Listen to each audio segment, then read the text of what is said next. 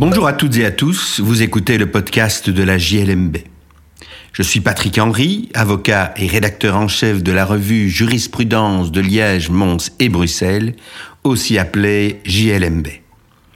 Dans la revue, tout comme dans ce podcast, nous commentons principalement des décisions de jurisprudence prononcées par des juridictions des ressorts des cours d'appel de Liège, Mons ou Bruxelles.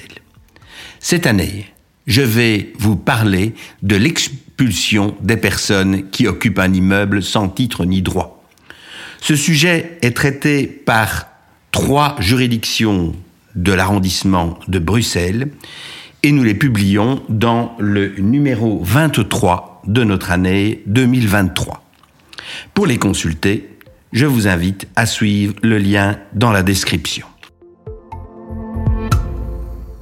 Trois Décisions différentes donc. La première date du 14 mars 2023 et elle émane du juge des référés du tribunal civil francophone de Bruxelles. Depuis plus d'un an, nous dit le magistrat, l'État belge et fait d'asile sont en défaut de respecter leurs obligations internationales et nationales en matière d'accueil des demandeurs de protection internationale. Certains de ceux-ci ont envahi un immeuble qui appartient à la régie des bâtiments, après d'ailleurs avoir été expulsés de tentes qu'ils avaient montées euh, sur des trottoirs après une précédente occupation. Ils occupent maintenant un bâtiment si à Saint-Josten-Node qui serait la propriété de la régie des bâtiments. Ils exposent que depuis le 12 mars 2023, la police fédérale est présente sur les lieux et interdit l'accès aux bâtiments, en ce compris pour l'approvisionnement en nourriture, soins de santé, assistance des avocats et tout autre besoin de première nécessité. Ils ajoutent que les policiers présents ont annoncé l'intention de la régie de les expulser du bâtiment litigieux. Le président du tribunal des référés va d'abord constater que l'on est dans une mesure, dans une situation d'absolue nécessité qui justifie une décision immédiate et donc sa compétence. Puis il examine le droit des requérants. Il constate qu'ils dénoncent une violation de leur droit à mener une vie digne et de l'interdiction de tout traitement inhumain et dégradant. Il constate également que l'on se trouve devant un immeuble qui ne semble pas de première nécessité puisqu'il est euh, inoccupé par la régie de bâtiments depuis un certain temps. Et il va dès lors considérer que le risque réel d'expulsion est de nature à porter atteinte aux garanties procédurales que le Code judiciaire offre aux demandeurs de protection internationale, sur lesquelles la Cour constitutionnelle a pris soin d'insister, et par conséquent dans le contexte où les requérants semblent toujours exclus du bénéfice de l'aide matérielle à laquelle ils ont pourtant droit, les mesures sollicitées, dit le juge des référés, ont vocation à faire cesser ou prévenir une atteinte à leurs droits fondamentaux.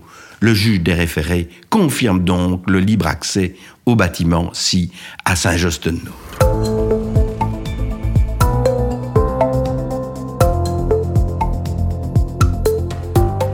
Cette décision, nous la rapprochons dans notre numéro de deux autres. Une première qui émane du juge de paix d'Oderghem, décision du 26 janvier 2022. Il s'agissait là à nouveau de personnes qui occupaient un immeuble appartenant euh, à un pouvoir public. Il avait appartenu à la FGTB et puis il semble avoir appartenu à un propriétaire de droit public congolais. L'immeuble est inoccupé depuis de nombreux mois. Une action est introduite par le nouveau propriétaire, la société de droit congolais, en vue d'obtenir l'expulsion des occupants sans titre ni droit. Et constatant qu'il n'y a pas de projet immédiat de réutilisation de l'immeuble, le juge de paix d'Oderghem va, de la même façon que le juge des référés, considérer que l'octroi d'un délai de grâce étendu avant expulsion est fondée sur la théorie de l'abus de droit, en ce que l'exercice du droit certain par le propriétaire, mais sans qu'un projet précis soit diligenté par le bâtiment, causerait un préjudice humain qui dépasse l'exercice normal du droit de propriété. Le préjudice serait l'expulsion de familles avec enfants en plein hiver.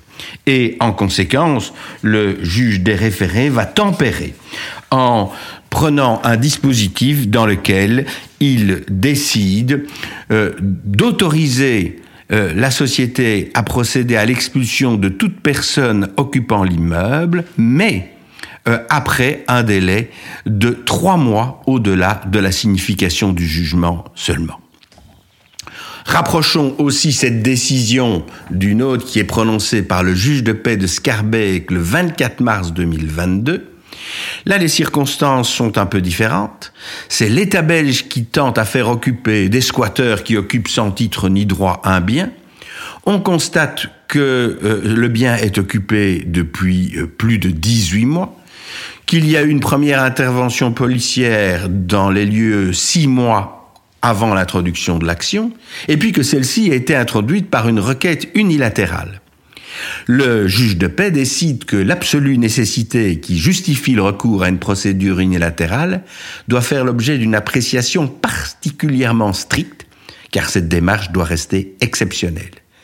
Lorsque certains individus, dit-il, sont identifiés ou clairement identifiables, le recours à une procédure contradictoire s'impose à tout le moins à leur égard, et en tout état de cause, l'extrême urgence semble relative dès lors que la situation d'inoccupation de l'immeuble remonte à 18 mois et les premières interventions policières dans les lieux à 6 mois. En conséquence, l'action est déclarée irrecevable.